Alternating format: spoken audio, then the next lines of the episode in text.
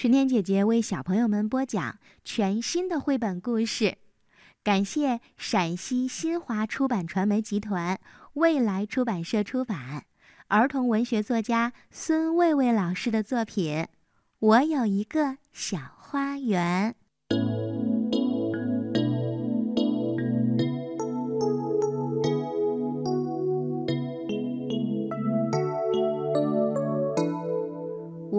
有一个小花园，在姥爷的菜地旁。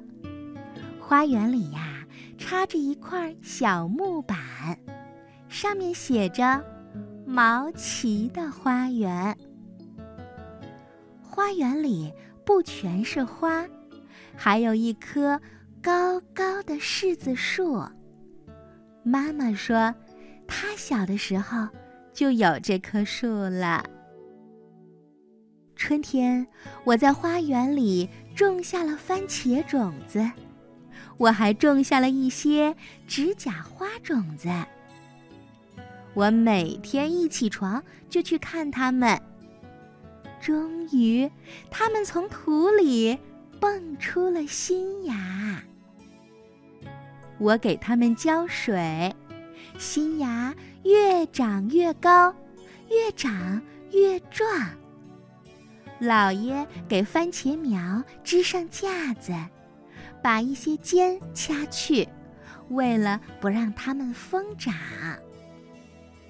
早上起来，我看到朵朵家的兔子正在啃我的番茄苗，我边跑边喊，赶走了兔子。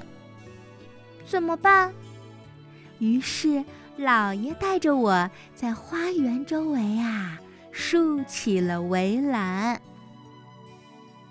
蜜蜂飞来啦，一只，两只，很多只，还有蝴蝶呢。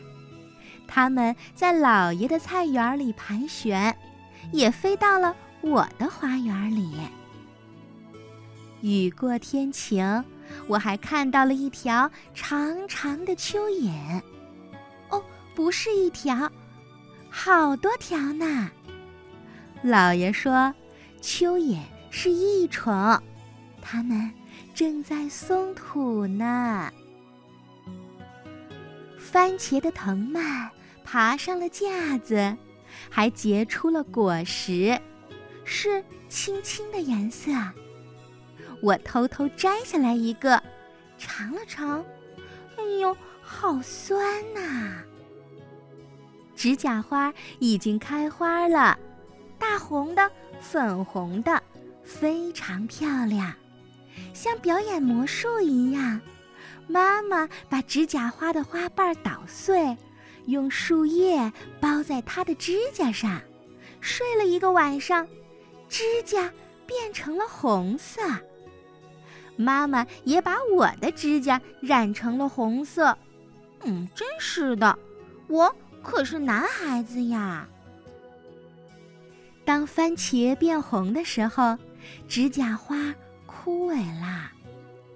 妈妈说，大自然中的一切生物都是有生命的，指甲花的生命结束了。不久后，番茄藤也枯萎了。姥爷说，把它们的种子留下来。明年春天再种，还会长出新的番茄和指甲花。可是柿子树长了一年又一年，怎么不枯萎呢？还结出了那么多红红的柿子。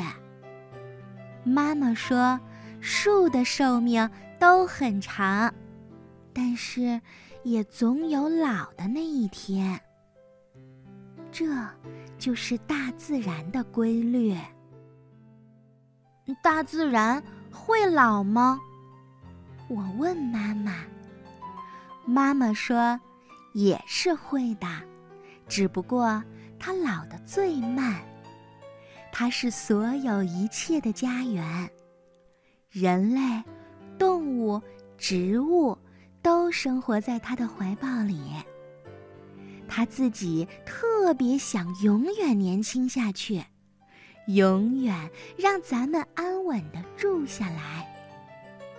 大自然也是家，我们要像爱护自己的家一样爱护它。